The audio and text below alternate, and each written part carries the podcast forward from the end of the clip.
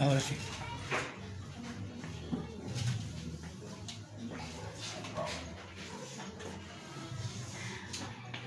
El Evangelio de Lucas, capítulo 1.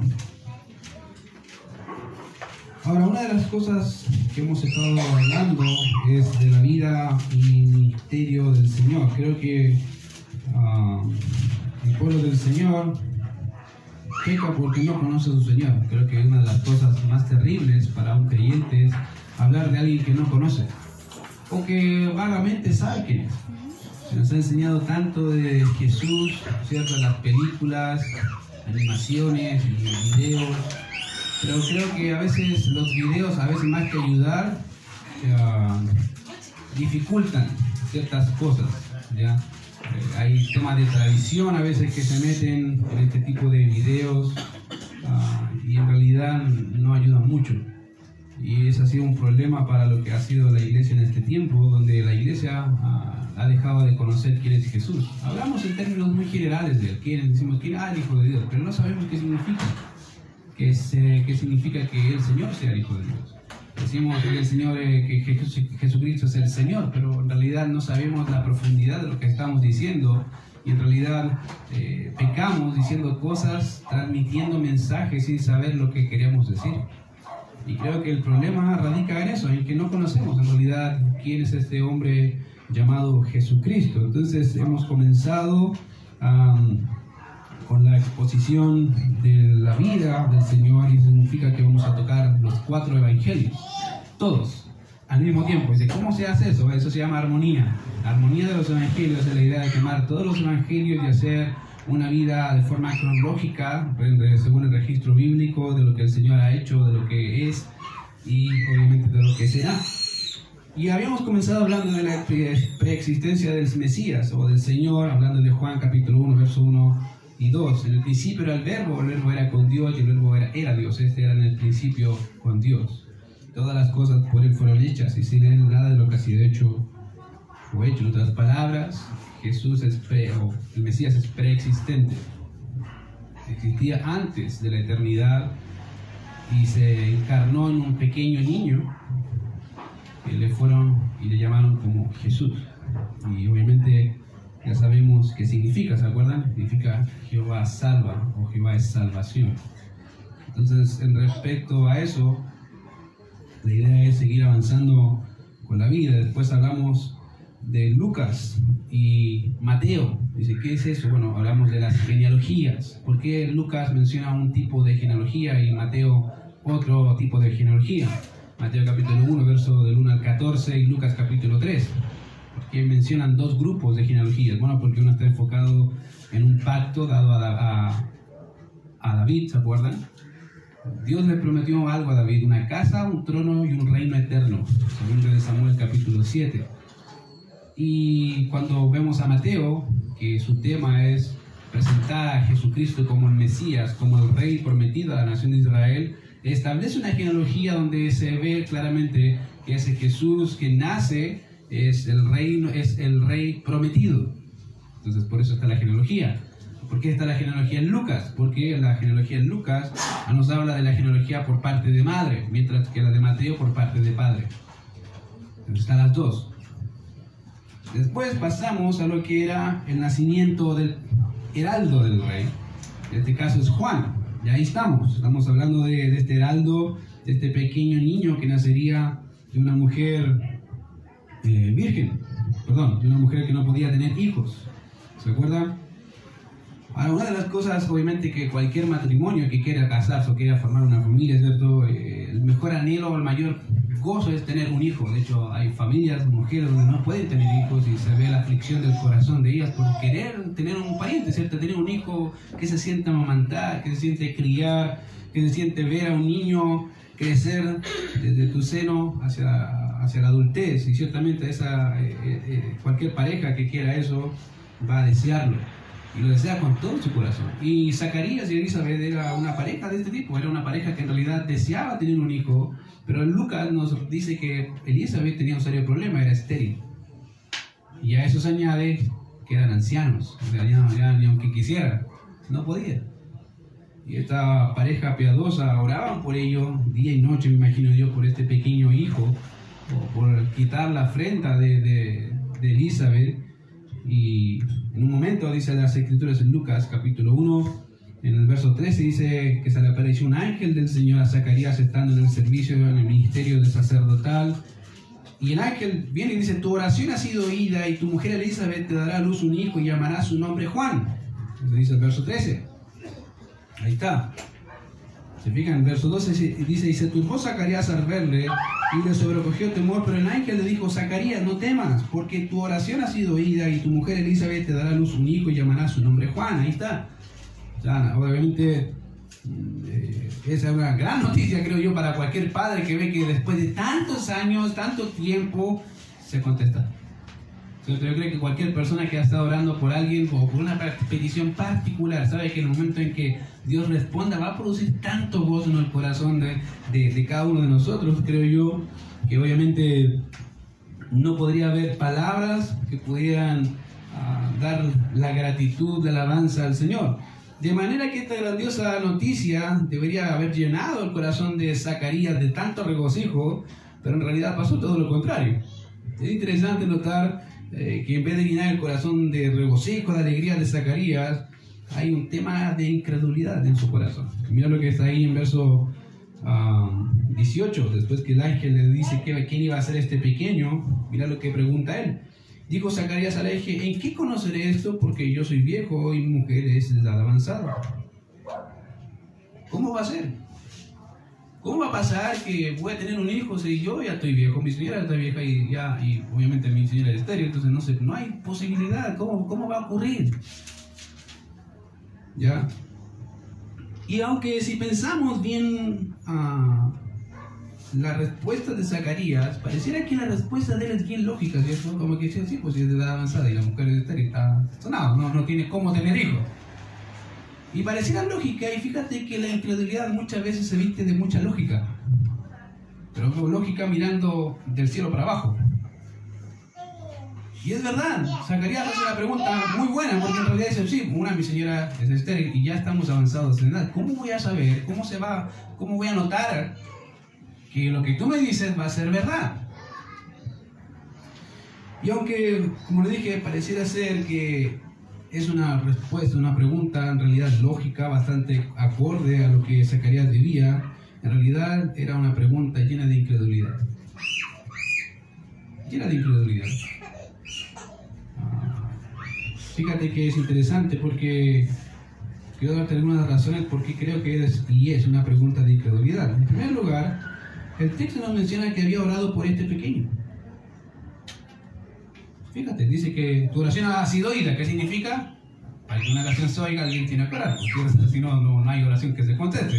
Y él dice, el ángel dice, tu oración ha sido oída. Por lo tanto, Zacarías y Elizabeth oraban por un pequeño. No es, no es nada raro, todos oramos. Y Zacarías oraba, como cualquier judío piadoso, oraba al Señor, hacía sus peticiones diarias y seguramente dentro de sus peticiones el hecho de que Dios pudiera darle el fruto de, un vientre, de su vientre y poder verlo crecer como sacerdote, como ministro, era un, era un gozo para él.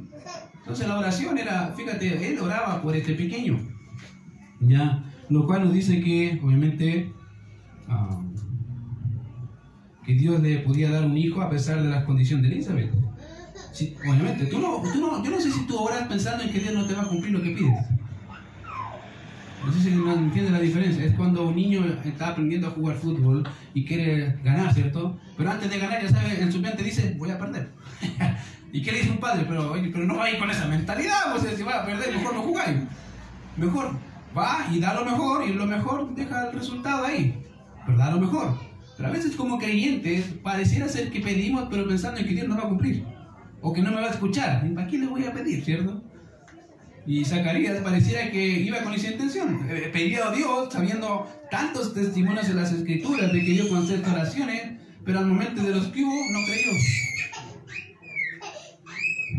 Entonces, obviamente, en segundo lugar, Dios envía a su ángel, mira, como en segundo lugar, no solamente él ora, él ora, sino que Dios envía un ángel para hablarle de esa noticia De manera que la aparición del ángel ya en sí mismo debería haber sido una señal clara de que Dios estaba hablando en serio, no era una, no era una broma. Ahora, seamos honestos, ¿a qué persona se le aparece un ángel? Claramente te dice, vas a tener un hijo a nadie. A Zacarías, ¿cierto?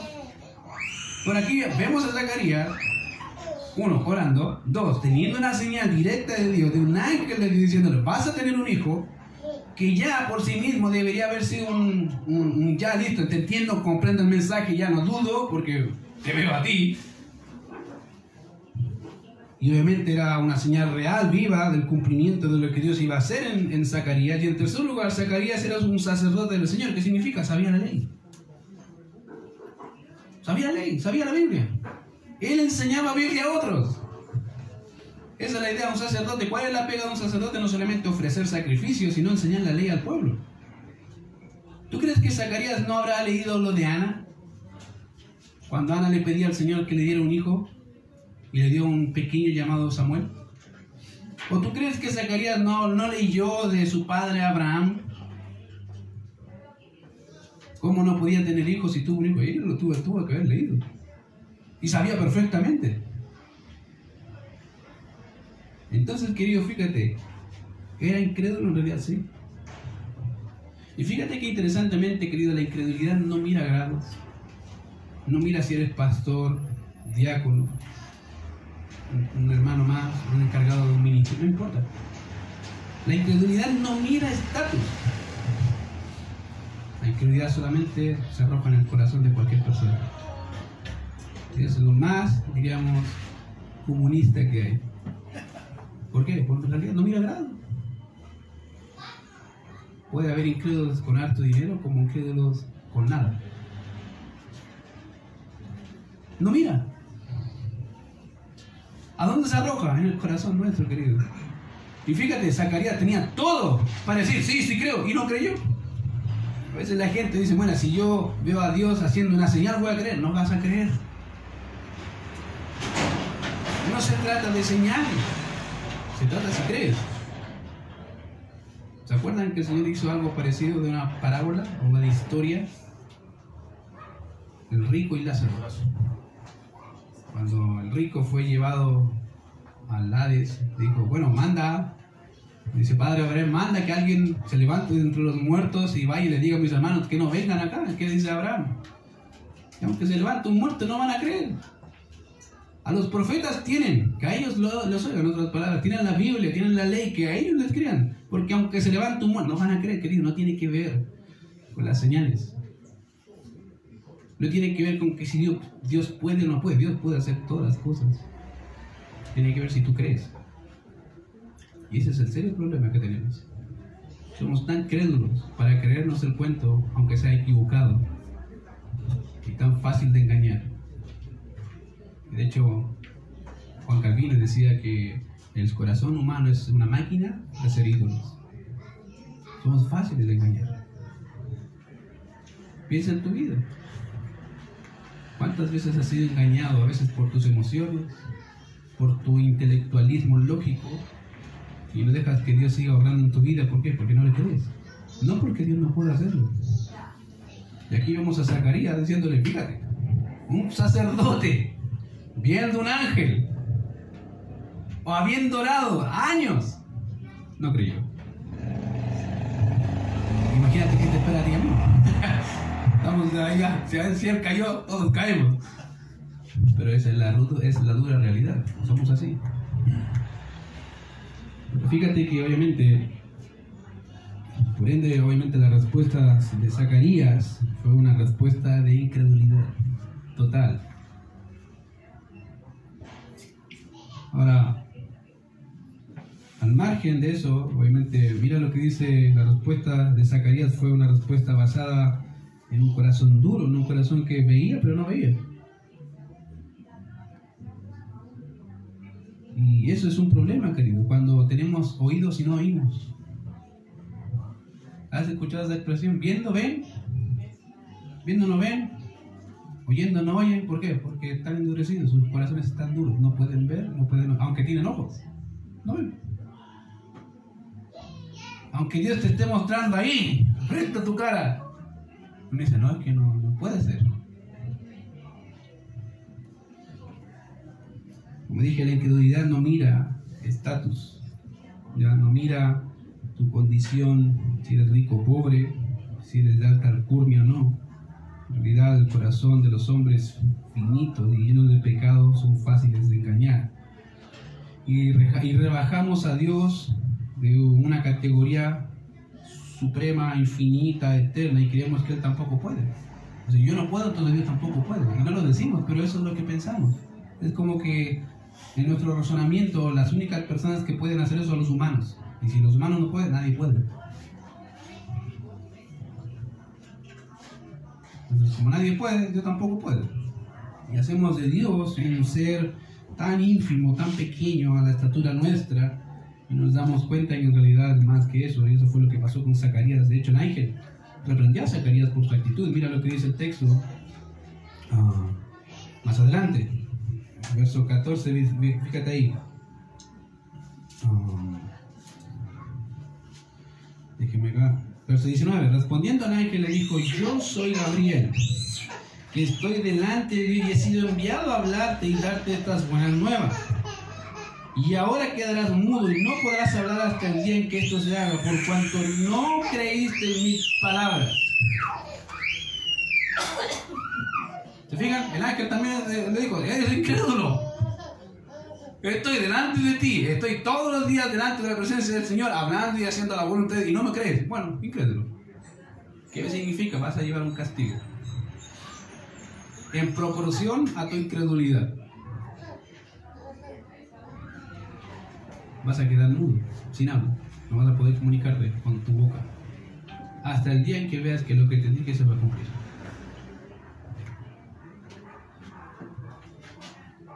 Y fíjate, eso fue exactamente lo que pasó por nueve meses.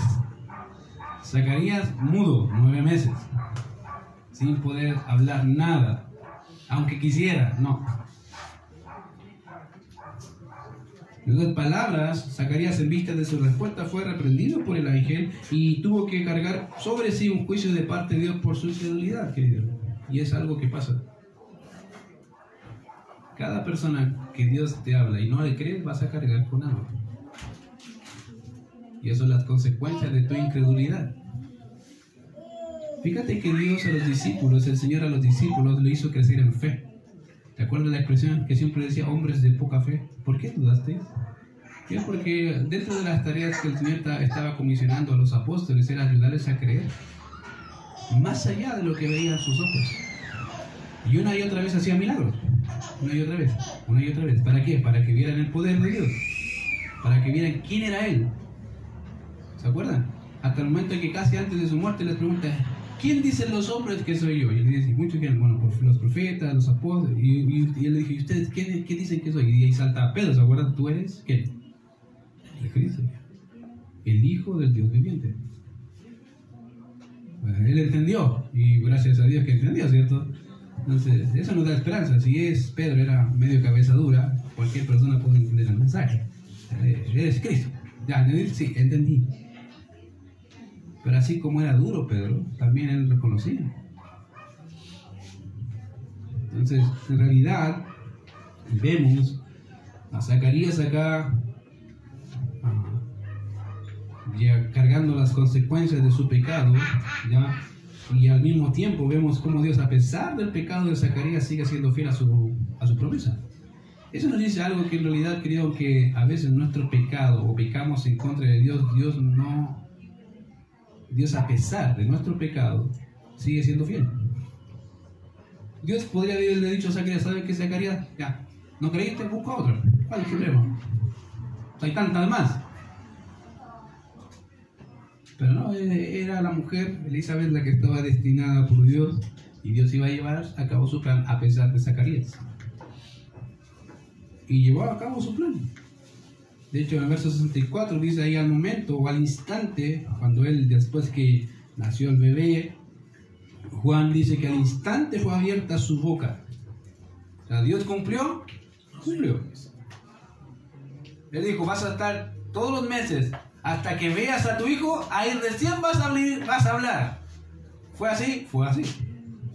Y ahí dice el verso 64, al momento, al instante fue abierta su boca En otras palabras, Dios levantó el juicio que tenía Zacarías por su incredulidad pronunciada por el ángel y abrió su boca y saltó y soltó su lengua y habló bendiciendo a Dios. Y ese, y es este mismo instante en que pudo hablar, pudo decir, pudo anunciar a la gente que estaba, sus vecinos, sus parientes, las grandes misericordias de Dios para con él y su familia. Eso, eso fue lo que hizo. En realidad, no pudo contener, es como esa alegría, ¿cierto? Imagínate un padre que no puede hablar, ¿qué va a hacer? Escribirte hasta por este acaso, sí, no puede, pero aquí, gracias a Dios, se le soltó, Dios le permitió hablar. ¿Y qué empezó a decir? Las bondades y las misericordias de Dios.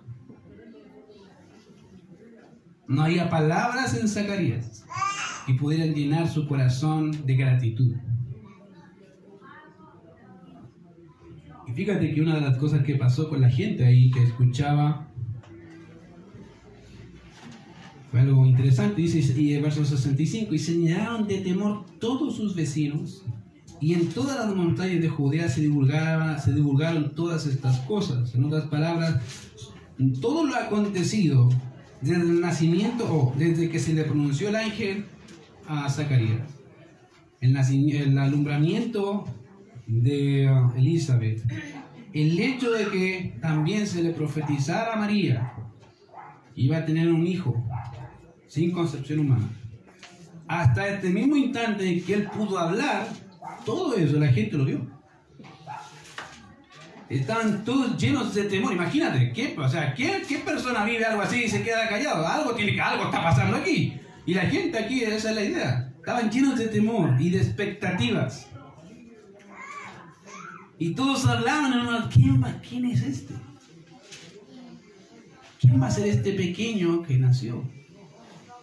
Y de hecho, querido, obviamente, todos los que las palabras, las, las palabras las guardaban en su corazón. La idea de guardar es meditar, es, estoy meditando, ¿qué, ¿qué es esto? ¿Qué quiere decir? Diciendo, ¿quién pues será este niño? Ahora, obviamente esa pregunta no solamente se vio cuando uh, Juan el bautizador era niño, sino incluso de adulto. Incluso ya de adulto la gente seguía preguntando, ¿y quién es este? De hecho, las escrituras nos dicen obviamente que más de una ocasión uh, los fariseos fueron a preguntarle, ¿y tú quién eres? Mira lo que dice Juan, Juan capítulo 1, para ver un poco de eso sobre la vida de Juan. Como te dije, no solamente se vio en los, vecinos cuando era niño, sino incluso cuando adulto. También se hacía la misma pregunta. Juan capítulo 1. Verso 19 al 24. Dice ahí, este es el testimonio de Juan cuando los judíos enviaron de Jerusalén sacerdotes y levitas para que le preguntasen, ¿tú quién eres? Fíjate. La misma pregunta, ¿tú quién eres? Confesó y no negó, sino confesó, yo no soy el Cristo.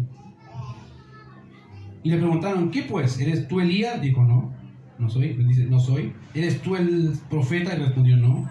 Le dijeron, pues, ¿quién eres para que demos respuesta a los que nos enviaron? ¿Qué dices de ti mismo? Dijo, yo soy la voz de uno que clama en el desierto, enderezar el camino del Señor, como dice el profeta Isaías. Y los que habían sido enviados, ¿qué dice ahí? Eran de los fariseos. Querido, hasta adulto la gente pregunta, ¿y quién es este? Este hombre extraño que se viste como Elías, anda en los desiertos y pregona a gran voz, arrepentíos. ¿Quién es? Y había discusión, aún en este tiempo había discusión. Uno decía, es, es el profeta, otro decía, no, es Elías, es Elías, otro decía, no, es que, ¿quién es? Hay tanta confusión entre medio de nosotros que no sabemos. Queremos preguntar a ti directamente, ¿qué dices de ti? Y dijo, no soy ninguno de todos los que creen ustedes. soy otro distinto. Querido, eh, la conmoción que, que ocasionó el nacimiento de Juan no solamente fue desde sus inicios, sino incluso cuando adulto.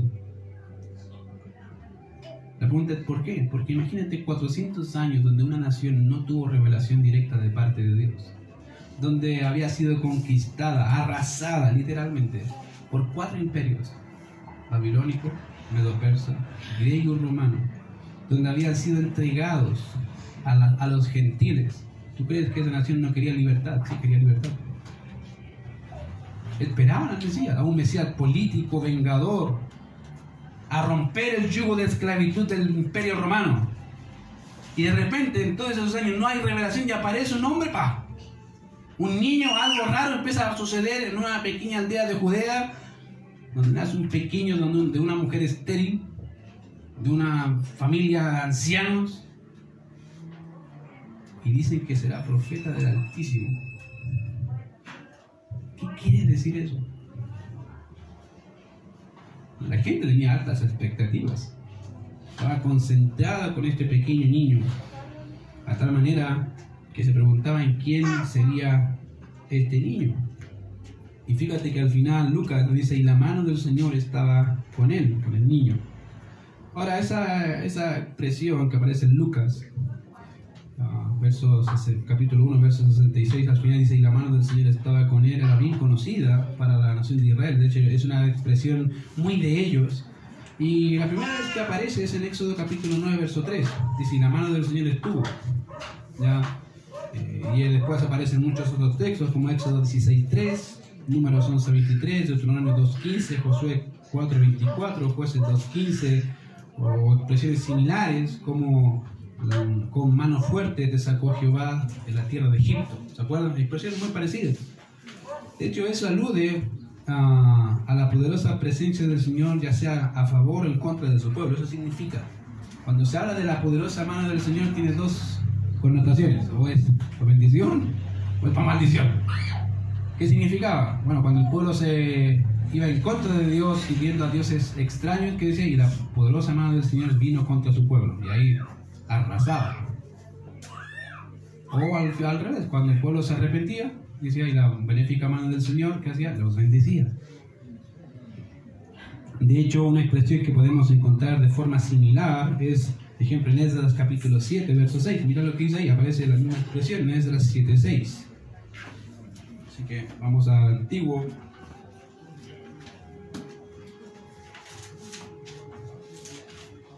Esdras capítulo 7, verso 6, hablando de este siervo del Señor, dice ahí, este Esdras subió de Babilonia, era escriba diligente de la ley de Moisés, que Jehová, estaba, que, que Jehová Dios de Israel había dado y le uh, concedió al rey todo lo que pidió. En otras palabras, obviamente la idea es que la benéfica mano del Señor estaba con él. Mira lo que dice, porque la mano de Jehová su Dios estaba con quién?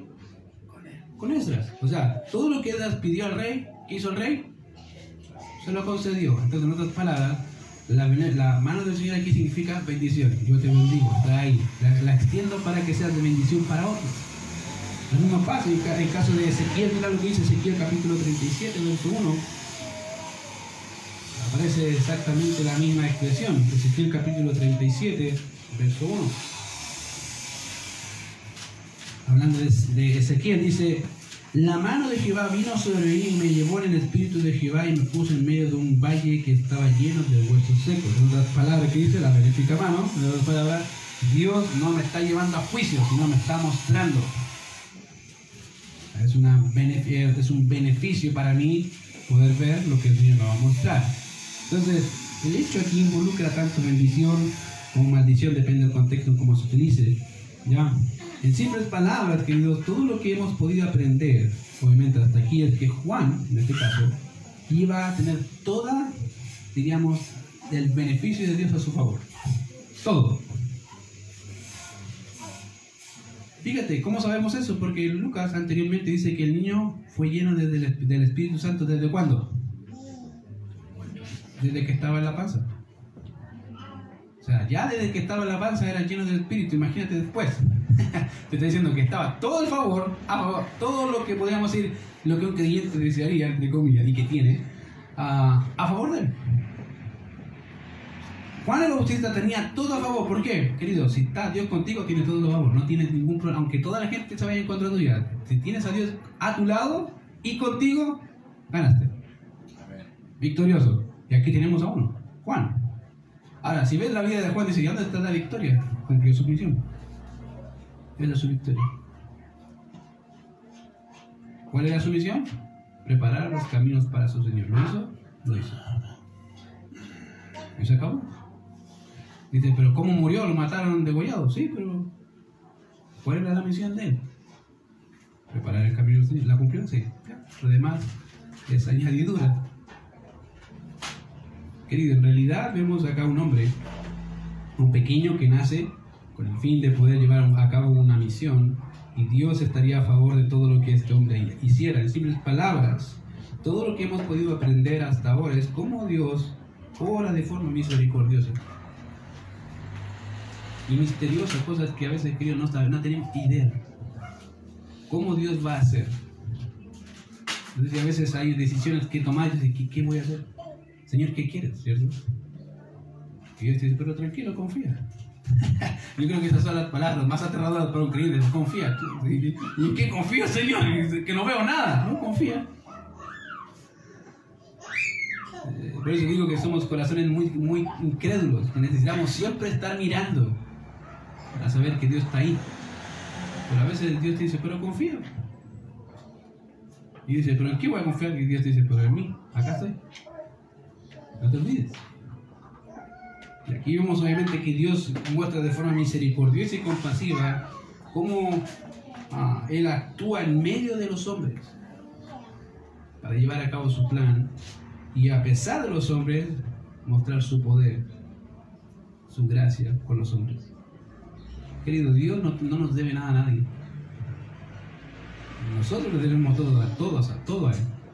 Pero Él es tan misericordioso que escucha las oraciones. Las escucha. Y en ellas trabajan nuestros corazones para hacernos más como Él. A veces es fácil, digo, hay, hay dos respuestas del Señor que son súper fáciles de entender, sí y no, ¿cierto? Creo que para nosotros, vamos, sí, no, ya, nada que hacer. Pero una espera. Oh. Me dice, Señor, espera, ¿cuánto? La pregunta es, ¿cuánto espero? ¿Qué espera? Oh, pero dime, ¿cuánto? Espera. Que esas respuestas del Señor nos matan.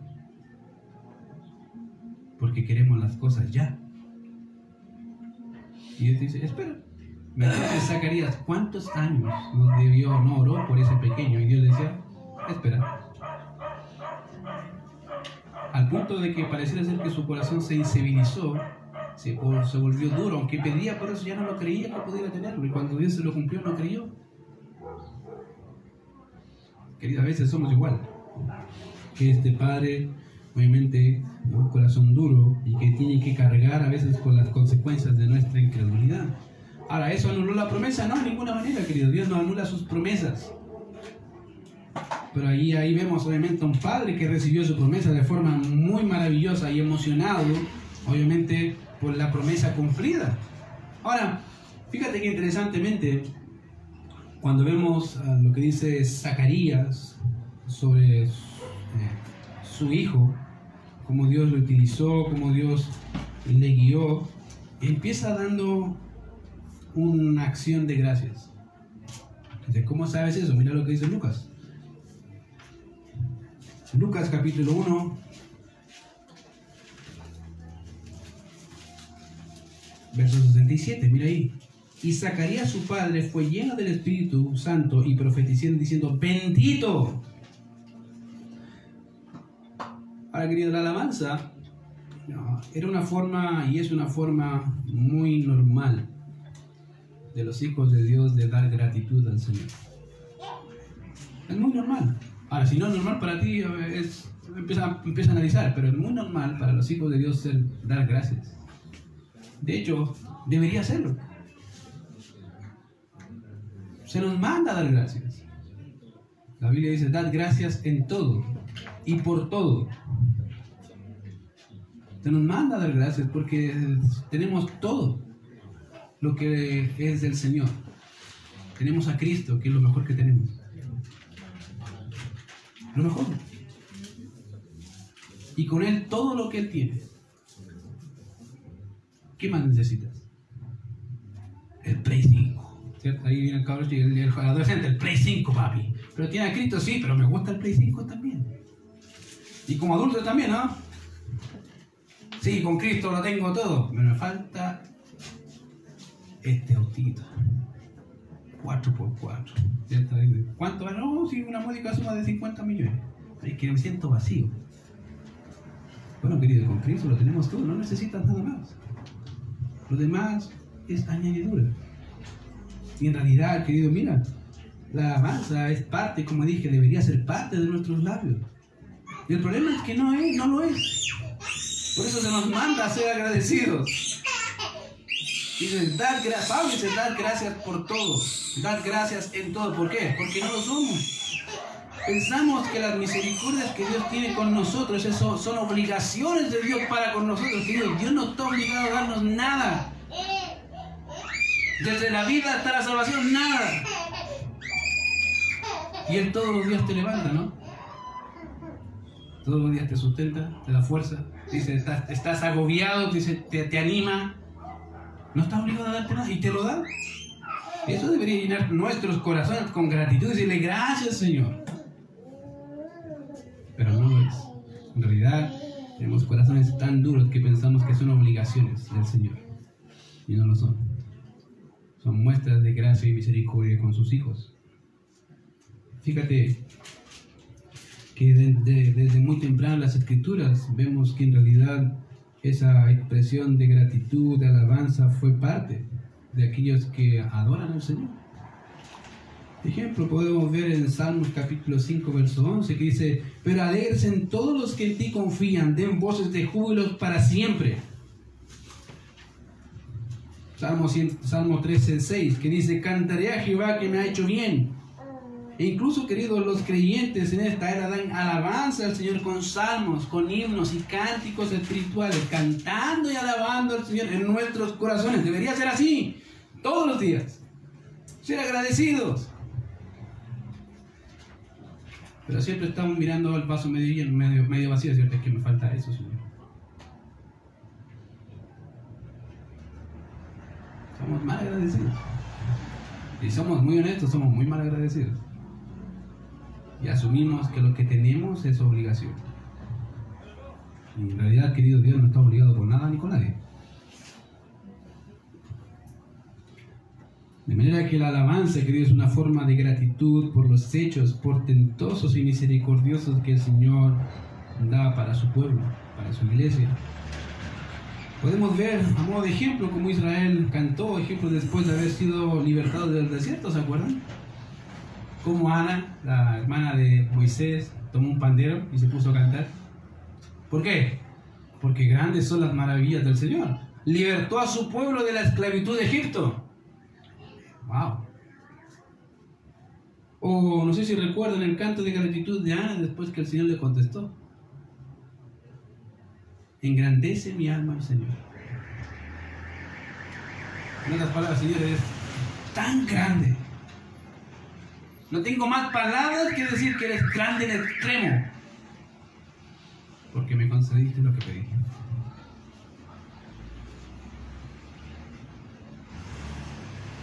E incluso podemos ver todo el libro de los salmos. Ah, todas las alabanzas de los justos ahí que daban al Señor por su favor, por su misericordia. Para con ellos, a pesar de ellos. Y fíjate que cuando llegamos acá podemos ver el tercer tributo de alabanza al Señor. Y dice, pues ¿cómo el tercer? Sí, tenemos el tercer tributo de alabanza. El primero fue por Elizabeth, ¿te acuerdas? Lucas capítulo 1, verso 41 al 45, Elizabeth da gracias al Señor, da, alaba al Señor, porque quitó su ofrenda, le dio un hijo. Tenemos el, el tributo de alabanza de María, cuando se entera de que iba a ser portadora del Mesías y se manda la alabanza, ¿cierto? Que la vimos con el pastor Antonio, del capítulo 1, verso 46 al 55. ¡Wow! Y aquí vemos la alabanza del profeta, del sacerdote, Zacarías. Y se manda la gratitud. De hecho, fíjate que el texto, y Lucas quiere especificar más, dice que Zacarías fue lleno del Espíritu Santo y profetizó. Ahora, lo primero que vemos acá es el del tributo, es la actitud de quien ofrece el tributo. Y es que acá vemos que dice que fue lleno del Espíritu. De, de, esa manera, obviamente, todo lo que estaba a punto de decir era guiado por el Espíritu del Señor y profetizó. En otras palabras, todo lo que Zacarías iba a hacer o iba a decir y proclamar no solamente eran palabras que nacen de su corazón, eran palabras que nacen también del corazón de Dios. Esa es la idea. Y dice que profetizó en otras palabras, proclamó, predicó, expuso las palabras del Señor. Y de esa manera, Zacarías, lleno del Espíritu Santo, controlado por el Espíritu, guiado por el Espíritu, empezó a hablar.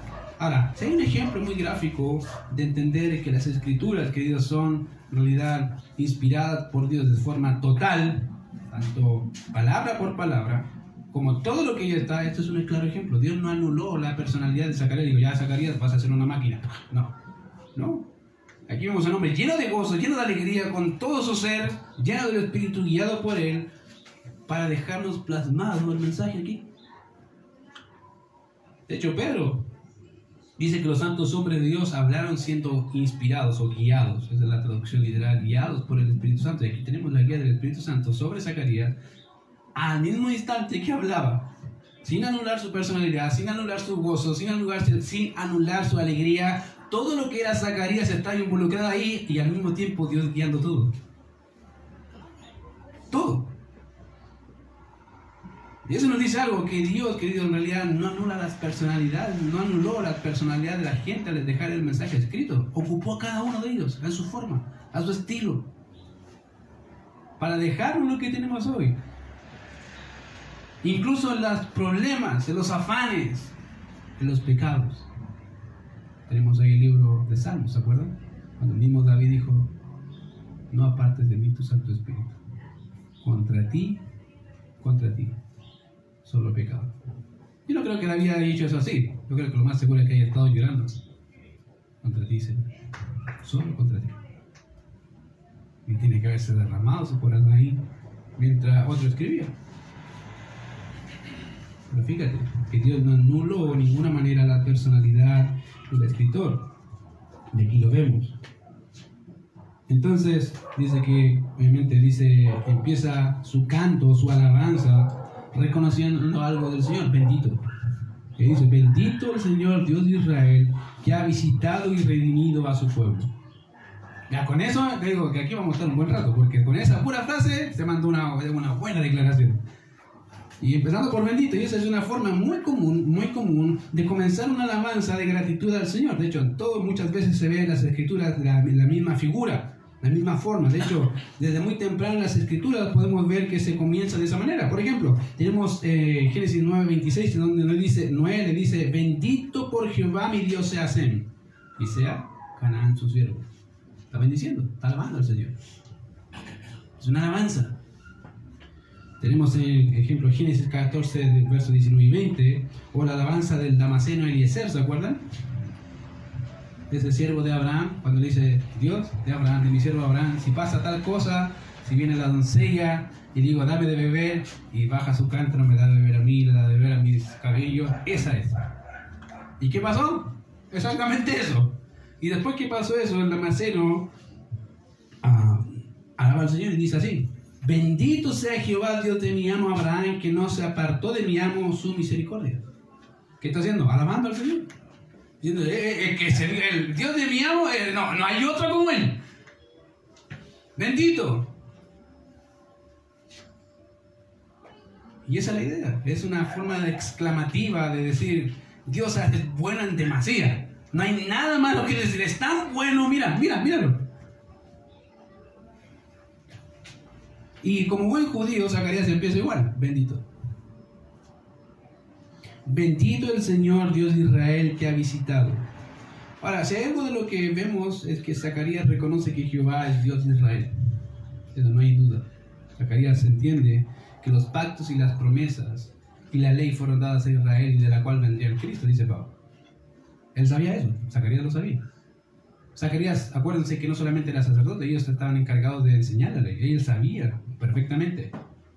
Génesis 3.15, seguramente podría haber visto Génesis 6, cuando se le pusieron el nombre a Noé, a quien iba a dar descanso, o las promesas hechas a sus padres, a Judá, desde quien saldría aquel león de la tribu de Judá.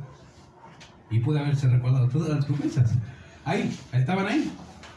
Y en eso obviamente él dice, bendito sea el Señor Dios de Israel, reconoce que la autoridad suprema y por quien esperan es por ese Dios. De manera que dice que ha visitado.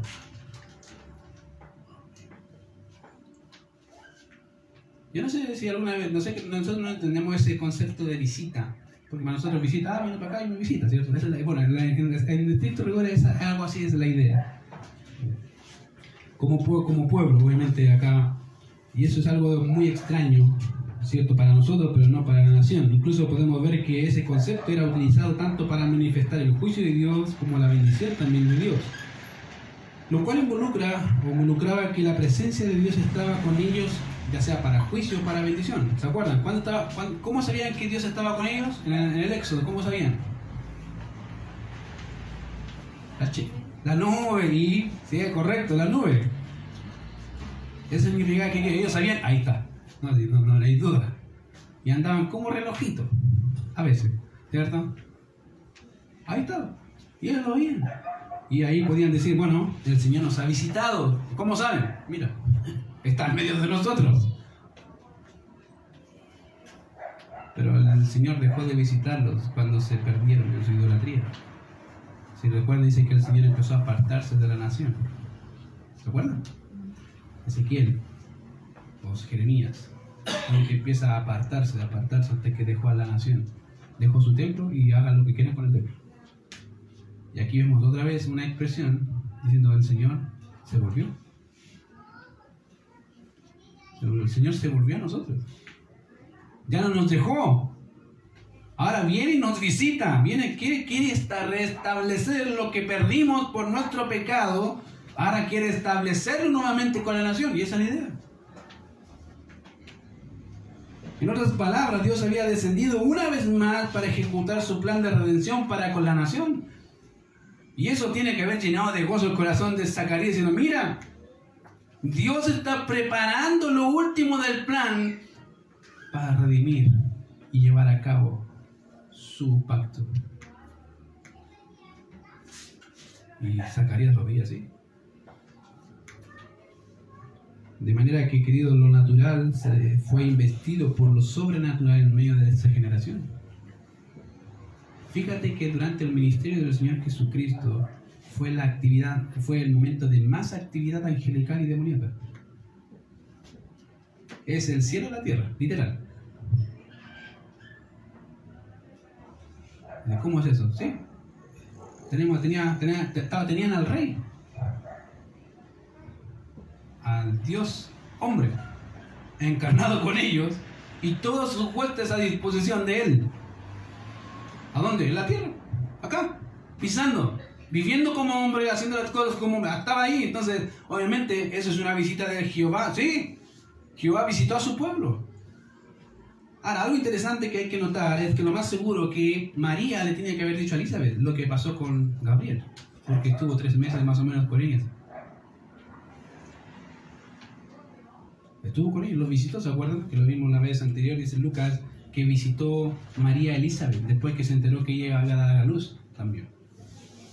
Y lo más seguro que tiene que verse como que las mujeres se cuentan, ¿cierto? No, que también se me apareció un ángel. Y lo más seguro que Elizabeth le contó a su esposo, mira, ella también. Ah, mira. Y aquí vemos en realidad ah, que lo natural fue invadido por lo sobrenatural en esa generación. Pero notemos que Zacarías reconoce eso y lo abraza y ve el futuro de Israel como ya un, un futuro ya ejecutado. Y fíjate, ¿cómo sabemos que lo ve como un futuro ejecutado por la palabra que dice, dice ah, redención? Que ha redimido. No dice que va a redimir o que redimirá, sino dice, ya lo hice. Fíjate. Dice, bendito sea Jehová, el Jehová Dios de Israel que ha redimido, pasado, a su pueblo Ahora, la palabra redención, obviamente que aparece aquí, tiene que ver, ah, o significa básicamente un rescate o liberación, y esa palabra hace alusión al pago que se da de por un precio de un esclavo. Es el pago, el dinero, lo que se iba a pagar para rescatar al esclavo. Y fíjate que, obviamente, cuando Zacarías pronuncia estas palabras, aunque la redención de Israel ya se la había otorgado a ellos, no se había consumado. ¿Por qué? Porque tenía que morir el testador. Si no muere el testador, no hay redención. Alguien tiene que pagar. Entonces, para pagar, ¿cuál era el costo de la paga? ¿Cuál era la paga? Muerte. Porque la paga del pecado, ¿qué es lo que es? Muerte, por lo tanto, tiene que morir alguien. Mientras no pase eso, imposible, no hay redención para nadie. Ni para Israel, ni para los judíos, ni para el para nadie. Y aquí Zacarías se adelanta, guiado por el Espíritu, para decir, se, va, se cumplió. ¿Qué está diciendo? Se llevó a cabo. Ese niño va viene detrás de mi hijo, ya cumplió. Ya nos redimió. ¿Por qué? Porque él pagó. Él ve el acto como un acto ya hecho. Lo, lo cree así. Fíjate qué diferencia es ver a un Zacarías antes, cuando se le pregunta ¿y cómo conoceré a este? ¿Cómo conoceré que voy a tener un hijo? A este Zacarías acá, guiado por el Espíritu de Dios, diciendo todo lo que Dios dice va a ser. Y es así, punto. Ya no hay cuestionamiento, no hay diciendo, ¿y cómo se va a hacer? No, no, no, dice, en realidad, eso es así. Esa es la diferencia, querido. La gran diferencia que vemos acá de Zacarías. Un antes y un después, ¿cierto? Fíjate que la redención de Israel para Zacarías fue en realidad una redención ya ejecutada. De manera que cuando Zacarías pronuncia estas palabras, aunque la redención de Israel ya se le había otorgado, el pacto que les aseguraba esta misma no estaba ratificado debido a que la muerte, como dije, del Señor no se había efectuado todavía. Por ende, lo que Zacarías hace es mostrarnos la esperanza con la cual descansaba y reposaba su corazón. Y no solo el de él, sino a todos aquellos que esperaban la redención de Israel. Querido, todos los... Había, había judíos en realidad que eran devotos, que esperaban en realidad la redención de su pueblo. Este es uno. Y aquí lo vemos, el Señor la cumplió. Va a aparecer otro también que era a, quien van a llevar para circuncidar a Jesús. Y dijo, he aquí el Salvador, ahora puedo morir en paz. Y había una mujer, ¿se acuerdan? Que también dice que empieza a decirle a todos quién era ese pequeño. ¿Por qué? Porque esperaba lo mismo que Zacarías, la redención de Israel. ¿Tú crees que los judíos de la actualidad no esperan eso? Muchos de ellos sí. Espera que un día, una vez y para siempre, Israel sea cabeza de naciones, redimido por el Santo de los Santos. ¿Cuándo va a ser eso? En el reino milenial. Cuando el Señor venga a instaurar su reino eterno, una vez y para siempre, y ya no hay vuelta atrás. Ahí Israel va a ser cabeza de naciones. No va a tener que pedir nada a nadie porque su rey va a estar ahí vigente, va a estar ahí presente, junto con ellos. Y fíjate que Isaí, eh, Zacarías sigue hablando y dice, y nos levantó un poderoso Salvador en la casa de David, su siervo. ¿Cómo supo que se levantó un poderoso Salvador? Como dije, lo más seguro es que María, entre María y Elizabeth, buenas, buenas compañeras. Ustedes usted sabe cómo son las mujeres. Cuando hay cosas como cagullo bueno, dice, ah, empezamos a ahí. Empiezan a soltar todo. Y lo más seguro es que Elizabeth, eh, eh, María le contó a Elizabeth y Elizabeth le tiene que haber contado a su esposo o escuchó a su esposo, pero algo ahí tiene que haber pasado. Y él entendió el mensaje. Dice, y nos levantó un poderoso Salvador. Y aquí encontramos esa, esa expresión muy, muy de judío, acá de poderoso Salvador, y nos proporciona la idea que tiene en mente básicamente aquí Zacarías es que la esperanza del Mesías tenía como parte uh, su venida, o como parte de su venida, el poder con el cual el Señor vendría a la tierra. Querido, la gente aquí, los judíos pensaban que el Señor venía con poder y gloria, esa es la idea. Por eso cuando vino en un humilde pesebre no podían entender cómo. Si todas las promesas que hemos visto nos hablan de un gobierno con poder que iba a arrasar y dar muerte a nuestros enemigos, aquí no se pasó, ¿qué pasó? Empezando por 2 de Samuel 7, donde Dios le promete a David una casa, un trono y un reino eterno. La idea ahí que obviamente es como un animal que embiste a otro y lo destruye. Esa es la idea. Cuando él habla de un salvador, a un poderoso salvador, esa es la idea. Va a investir a todas las, naciones. Si se lo pongo de un ejemplo bíblico y gráfico, en una de las visiones que tuvo Daniel, fueron dos, ¿se acuerdan? Una estatua y unas figuras, ¿se acuerdan? Uno con la estatua dice que la cabeza era de oro, el pecho de oro, ¿se acuerdan? Y dice que de repente apareció una pequeña piedrecita, como guiada por el Señor, que vino, le pegó a ese toto y arrasó. Esa es la idea. Eso es lo que el judío tenía presente.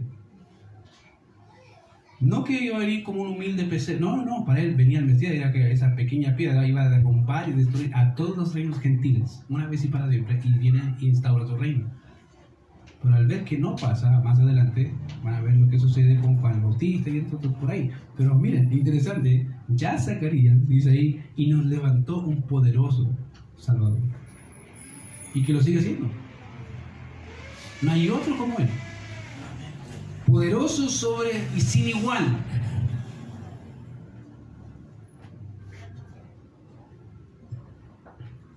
Este Salvador era aquel que vendría de la casa de David, como dijo también el profeta Jeremías. De aquí que vienen días, dice Jehová, en que levantaré a David renuevo justo y reinará como rey, el cual será dichoso y hará juicio y justicia en la tierra. Hablando del Mesías, vamos a levantarlo. Para los que saben de jardinería, saben lo que es un renuevo, ¿cierto? Un pequeño brotecito que empieza a renacer de un árbol caído. Y aquí esa es la idea. Israel estaba destruido total. Y Dios le dice, mira, aunque esté cortado y no vaya a aparecer nada más, voy a hacer que brote uno, que va a levantar a toda la nación. Esa es la idea. Y de hecho repite la misma promesa en Jeremías 33, 15, cuando dice, en aquellos días y en aquel tiempo haré brotar a David un renuevo de justicia y hará juicio y justicia en la tierra.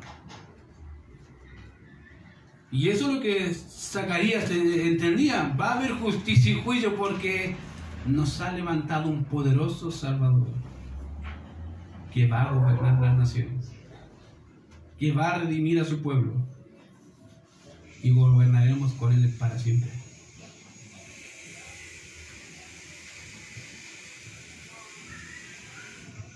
Fíjate que obviamente vemos acá como él, Zacarías, apela a las escrituras, dice, como habló por boca de sus santos profetas que fueron desde el principio. Dice, ¿cuáles son esos profetas? Tú hay Por ejemplo, pacto de Dios con David, segundo de Samuel 7. David era un profeta, sí. Es reconocido como profeta y como rey. Tenemos Salmos 89, Salmos 110, Salmo 32, profecías de Ezequiel, de Isaías, de Jeremías, Querido, Dios una y otra vez decía, yo voy a reanudar, voy a volverme a la nación, yo los voy a visitar, yo voy a hacer tal y tal cosa con usted, yo lo voy a hacer. Pero esperen, esperen, tienen que pasar lo que tienen que pasar por su pecado. Querido, a veces creemos que Dios no contesta nuestras oraciones, no Dios las contesta. El problema es que somos impacientes. Y el problema mayor es que somos muy incrédulos. Y tienen que pasar años para darnos cuenta que hemos girado en el desierto 40 años. Para darte cuenta que has pecado todo el rato la misma cosa. 40 años.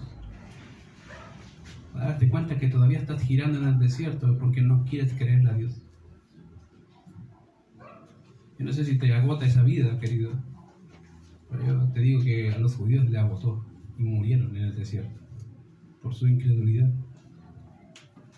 Yo no sé qué estás pasando tú, pero si Dios te ha hablado algo, no endurezca su corazón. Algo que te puedo decir, que cito a Hebreos, si yo eres soy su voz, no endurezcas tu corazón. Porque vas a cargar. Vas a cargar tu juicio. Y a veces son años por no creer. Quiero animarte a seguir creyéndole al Señor en todo lo que dice, en todo lo que hace. Porque aquí vemos que en realidad Zacarías se manda un discurso de aquellos que solo guiados por el Señor puede quedar. Ahí. La pregunta es si tú, ¿qué Zacarías quiere ser? El que aparece al principio diciéndole, ¿cómo va a hacer eso? O este que aparece acá diciendo, Dios lo va a hacer. Eso tienes que decidirlo tú. Cada uno de nosotros debe determinar cuál quiere ser.